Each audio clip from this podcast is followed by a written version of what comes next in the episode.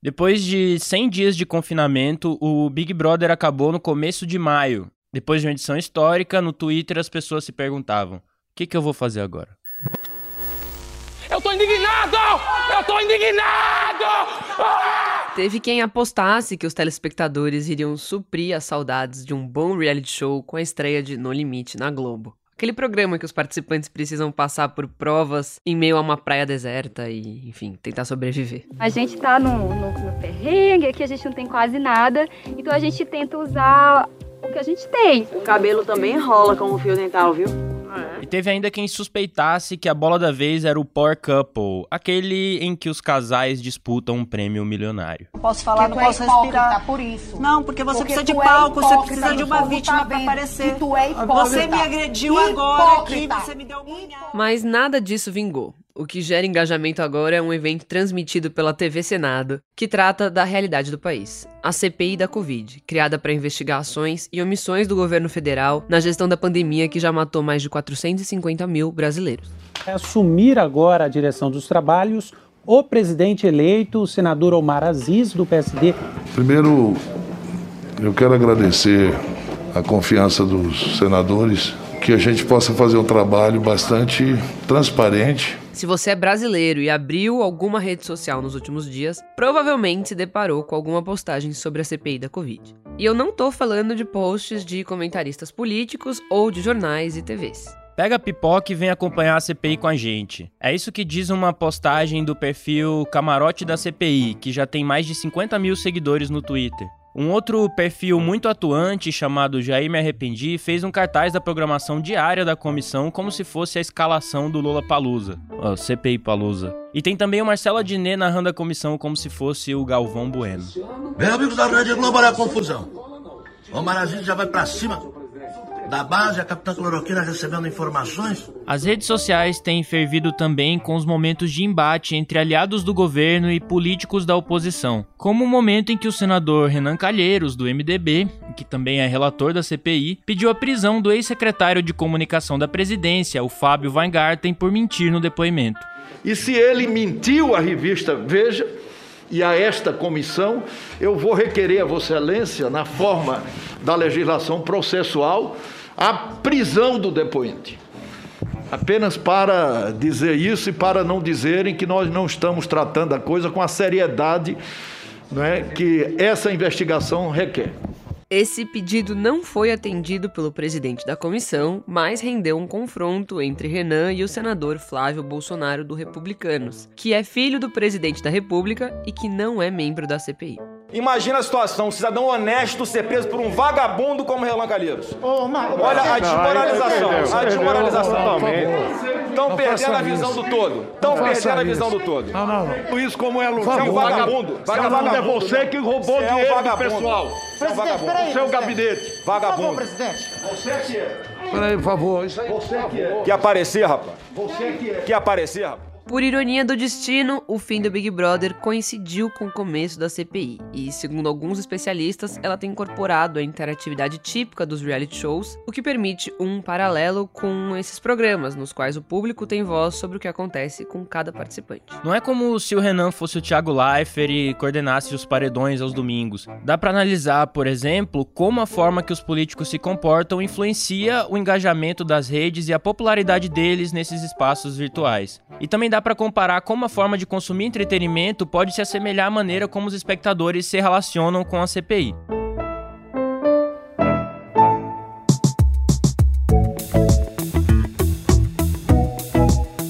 Você tá na sintonia do Expresso Ilustrada, o podcast de cultura da Folha, que vai ao ar todas as quintas, às quatro da tarde. Eu sou a Isabela Menon. Eu sou o Lucas Breda e a edição de som é da Natália Silva, a nossa DJ Natinha, a mulher que mais assiste TV Senado na história desse país. A gente volta em cinco segundos. Seja BTG. Baixe o app e peça seu cartão.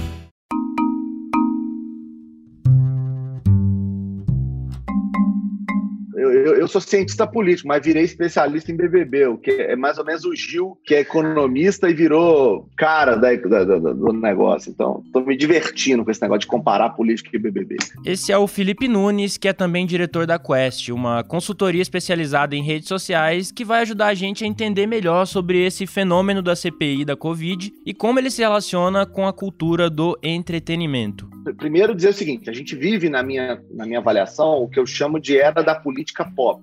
Né? E esse paralelo do BBB com a CPI é perfeito nesse sentido, porque as pessoas hoje consomem política não apenas para consumir os seus conteúdos objetivos, ou seja, para entender a posição de cada um, mas as pessoas têm cada vez mais consumido conteúdo de política como entretenimento. Isso quer dizer que, para além das questões políticas, o público é fisgado pelas brigas, intrigas, lacradas e afins. Ou seja, muito mais preocupados com a polêmica do que de fato com o conteúdo em si do que está sendo discutido.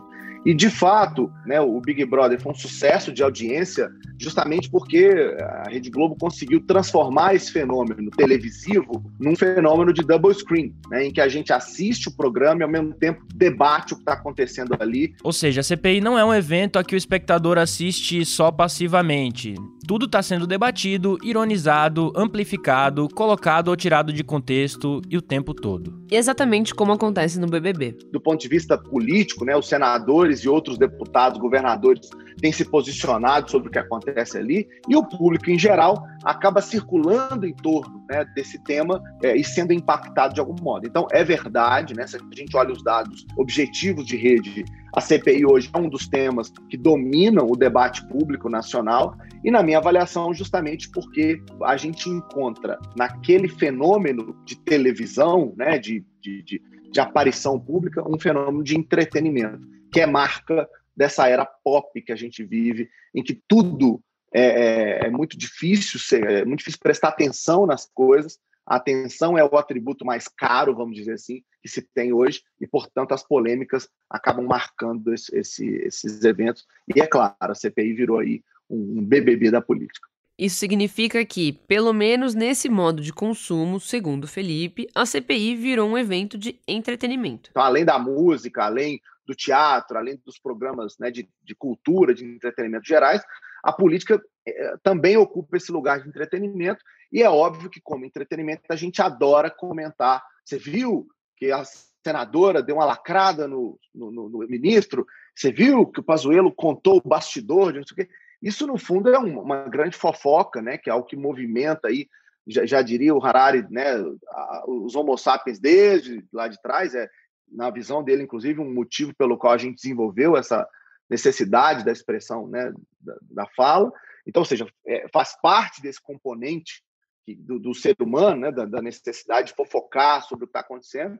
E nessa hora, nessa era pop, desculpa, isso fica ainda mais latente, porque são as lacradas e as discussões que acabam pautando esse debate político no dia a dia. Na Quest, a consultoria de redes sociais do qual o Felipe é diretor, eles têm monitorado as reações à CPI. E aqui ele faz outro paralelo com o BBB para falar da importância de não ser planta para ganhar popularidade nas redes. Por exemplo, é, eu acho que o grande atributo da Juliette, que foi a vencedora do programa, foi a sua capacidade, primeiro, de autenticidade o tempo inteiro, né?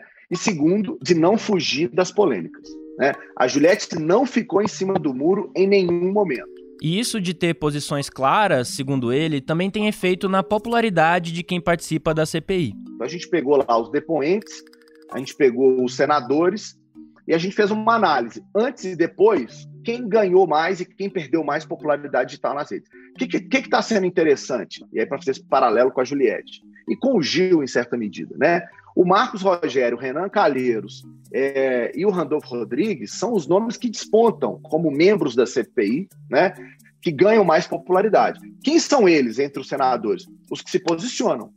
Né? O que estão sempre metidos em polêmica, o que estão sempre comprando briga e polemizando com alguém. Ou seja, não fugir de briga pode gerar engajamento. Em compensação, nomes como Tasso Gereissati, Ciro Nogueira, Eduardo Girão, são outros membros, Jorge Mello, são membros que estão mais apagados, né, que estão tendo uma, uma, uma posição mais protocolar. E aí dá para ver claramente que eles não só não se destacam, não ganham popularidade, como perdem um pouquinho. Então essa autenticidade é um reflexo, a necessidade das pessoas de terem alguém que até pode ser meio louco, como é o caso na cabeça de muita gente do Bolsonaro. Ah, ele é meio doido, mas ele é sincero, ele é verdadeiro. Isso é um atributo que as pessoas valorizam hoje. O Renan Calheiros, relator da CPI, é um dos parlamentares mais experientes do Congresso Nacional e que acaba usando esse universo das redes sociais a favor dele. Por exemplo, no dia do depoimento do ex-ministro da Saúde, Eduardo Pazuello, ele chegou a fazer uma pergunta que tinha recebido como sugestão pela internet. Se o ministério não seguia as orientações da OMS, quais eram as orientações que seguiam naquele momento o ministério? Essa é uma pergunta de internauta. Ontem eu eu fiz uma indagação na rede social se as pessoas queriam contribuir é, com perguntas para esse depoimento. E essa pergunta foi uma pergunta feita principalmente por familiares das vítimas da Covid. E não foi só o Renan. O presidente da comissão da CPI, o senador Omar Aziz, do PSD, por exemplo, ele tem interagido no Twitter com páginas que enviam perguntas, apontam incoerências dos depoentes e fazem comentários durante as sessões. Essa interação dos parlamentares com as redes também tem influência de perfis do Twitter e grupos organizados no Telegram e no Discord, que fornecem informações sobre a pandemia para a oposição. O funcionamento desses grupos foi revelado primeiro por uma reportagem do site Núcleo Jornalismo. Eles são páginas e perfis de pessoas anônimas que reúnem material potencialmente constrangedor sobre o governo há anos. Eles usam esse acervo para tentar incriminar o governo em determinadas situações da pandemia. Eles resgatam entrevistas, trechos de vídeos e postagens antigas em redes sociais para apontar alguma contradição nos depoimentos prestados aos senadores. E isso só é possível porque o material está sendo catalogado já há algum tempo. Alguns desses perfis, como tesoureiros do Jair, eles comemoram no Twitter quando acreditam que há sinais de que o trabalho deles foi usado pelos senadores na CPI. Por exemplo, nessa situação com o senador Rogério Carvalho, do PT de Sergipe. A gente dificultou as nossas relações diplomáticas com a China, com a Índia, com o hemisfério sul inteiro, com a Venezuela, a Venezuela que nos salvou. Tá aqui, ó, o presidente diz. Nesse momento, o senador ele pega um papel com a informação idêntica ao que foi postado pela página Tesoureiros do Jair, que resgatou uma fala de Bolsonaro numa live. A Venezuela enviou um suprimento de oxigênio para, os, para a cidade. O governo brasileiro não só não agradeceu a ajuda do vizinho, como utilizou de sua live para dizer que a Venezuela não tem mais cachorro, porque o pessoal comeu tudo. É triste falar isso aí, mas não tem mais cachorro, nem tem gato também. O presidente ainda disse que não foi a Venezuela que mandou, e sim a White Martins. E isso não é verdade. Além do Renan Calheiros, que é relator da CPI, e do Rogério Carvalho, que a gente acabou de ouvir, outros senadores parecem ter contato direto com essas páginas e esses grupos. E quando a gente olha os números revelados pelo Felipe Nunes, o efeito do uso das redes na popularidade digital dos políticos parece ainda mais evidente. A gente olha para os números frios, o Renan Calheiros cresceu 27% de popularidade digital desde que começou a CPI, a Cátia Abreu 26%, o Randolph 18%, o Omar Aziz 6%, o Alencar, quer dizer, é, é, tem todo um movimento né, da oposição de ganhar popularidade digital usando a CPI. Né? A exceção é o Mandetta, que foi do governo, mas hoje claramente é a oposição. E também está ganhando popularidade. Né? Para o Felipe, o presidente Bolsonaro pode ser visto como exemplo bem sucedido de política nas redes sociais. Não à toa ele ganhou a eleição de 18 como uma surpresa. Né? Eu tenho pesquisado Bolsonaro há muito tempo e, e desde 2014 ele vem construindo né, esse fã-clube, que é o que ele tem. Né? O, o, Lula tinha militante, ou tem militante. O Bolsonaro tem fã-clube, é diferente. É um negócio de outra natureza. Né? E isso associado ao mecanismo de rede social que produz bolha, que produz coesão de grupo, que produz mobilização, que produz engajamento, é um fenômeno que casou quase que perfeitamente, né? Eles são ali, parece que produtos um do outro. O Felipe vem monitorando a popularidade digital das lideranças da política nacional desde o começo do governo Bolsonaro, ou seja, em 2019. E o Bolsonaro sempre foi líder absoluto.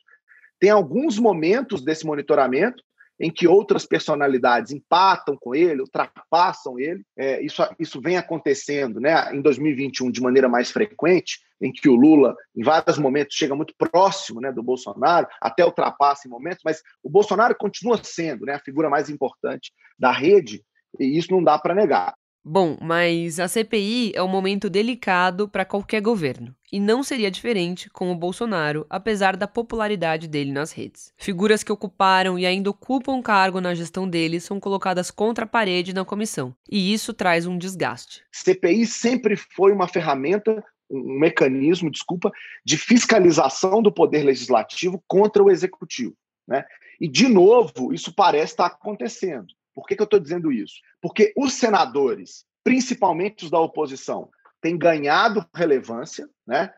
do ponto de vista da sua imagem, da sua popularidade, da sua reputação digital, enquanto os depoentes, que são em sua maioria ex-membros do governo ou pessoas associadas ao governo, têm perdido popularidade. Então, acho que a primeira constatação que dá para dizer nesse primeiro mês de CPI é que o governo perde mais do que ganha. Mas tem um aliado do governo que o Felipe vê como exceção. No entanto, tem uma figura, né, que é o senador Marcos Rogério, do DEM de Roraima, que, é, é, de Rondônia, desculpa, que tem conseguido é, ser o principal protagonista, o principal vocalizador da defesa do governo. Ou seja, é, é, o governo e os bolsonaristas que estão atuantes na rede, eles são muito atuantes, eles abraçaram o Marcos é, e com isso fazem com que ele seja a personalidade que mais ganha popularidade nesse momento entre todos os participantes da rede. Essa interação mais constante entre internautas e os parlamentares não se explica apenas pelo maior acesso que as pessoas têm à internet hoje. Felipe diz que já tinha surgido um esboço desse movimento em 2019 com a CPI das fake news, mas na comissão de agora esse fenômeno é muito maior. Agora, a outra dimensão que não tem como ignorar é que é uma CPI sobre o tema mais comentado e mais impactante da nossa história recente. Né? E aí não estou falando do Brasil, estou falando do mundo. Tem um ano e tanto que a gente só vive falando de pandemia. Por quê? Porque a vida de todo mundo foi afetada de algum modo pela pandemia. E o que se quer nesse caso, e aí tem um paradoxo interessante que a gente pode discutir mais à frente aqui no podcast da gente, é o seguinte: as pessoas, no fundo, elas querem saber quem é o culpado. Então, isso tudo leva as pessoas a, a prestarem mais atenção, já que, no, no, fundo, assim, o que a gente quer, quem, é né, aquela história, quem matou Odette Reutemann? Ela não tinha morrido? Eu, morta? Os mitos permanecem, meu bem. A gente volta já. No BTG, você pode deixar tudo do seu jeito. Escolha o design do cartão, os benefícios, tenha cashback em investimentos e faça pagamentos direto pelo celular. BTG, inove seu jeito de usar banco. Baixe o app. A gente começou esse episódio falando de reality show que a gente assiste para passar o tempo. Mas é bom lembrar que a CPI da Covid investiga questões muito sérias. Por isso, tem quem tenha um olhar crítico sobre essa tendência de algumas pessoas encararem o trabalho da comissão pelo viés do entretenimento. Olha, eu acho que a CPI da pandemia é um dos eventos mais importantes, sérios e relevantes dos últimos anos na, na, política nacional. Esse é o Chico Barney, que é colunista do UOL e escreve sobre televisão, entretenimento e cultura pop em geral. Por conta da gravidade do que é o Covid, do que foi ou está sendo a maneira do governo tratar esse assunto, é, é, da importância com que a, os resultados, né, as soluções propostas nesse, nesse lugar e na culpabilização de determinadas pessoas pode ter para o futuro breve, para a história breve, logo na sequência aqui do país,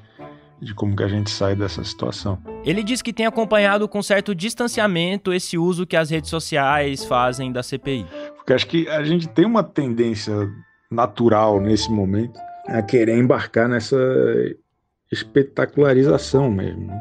Tá todo mundo carente de assunto, de barraco, de personagens extravagantes. E a CPI ela é muito convidativa nesse sentido.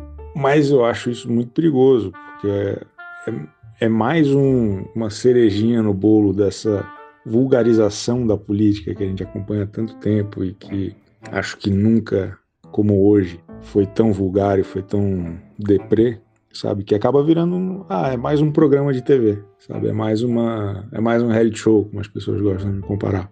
Não que eu ache errado, todo, é, é um fenômeno muito interessante ver, sei lá, perfis no Twitch, canais no, no YouTube, fazendo a cobertura em loco do negócio, com 20 mil pessoas acompanhando ao vivo aquilo. Os comentários das pessoas, os sons do, do ratinho que o pessoal tá usando e tal. É, é um fenômeno interessante, mas ao mesmo tempo eu acho meio sei lá, preocupante, assim, porque quase foge da rota do porquê que estamos nessa situação e meio que essa confusão foi o que nos trouxe até aqui, né? Pro Chico, tratar as discussões e temas da CPI como entretenimento e de forma lúdica é sinistro, absurdo e deprimente. É, é de certa forma um, um desrespeito com tudo que está acontecendo. Não que, claro, sempre teve o humor de observação, o humor do que acontece, não estou nem falando disso, falo mais da cobertura mesmo, sabe? Da, da, das pessoas cobrindo essa CPI como se fosse uma grande palhaçada. E por mais que às vezes pareça que é, por mais que às vezes seja, eu ainda fico receoso. Talvez eu esteja ficando velho, mas eu fico receoso de, de qual o impacto disso no longo prazo para a nossa saúde, para a nossa política e para a nossa vida cotidiana na comunicação também. Mas antes da gente ir embora, fica por aí que a gente ainda tem as dicas da semana.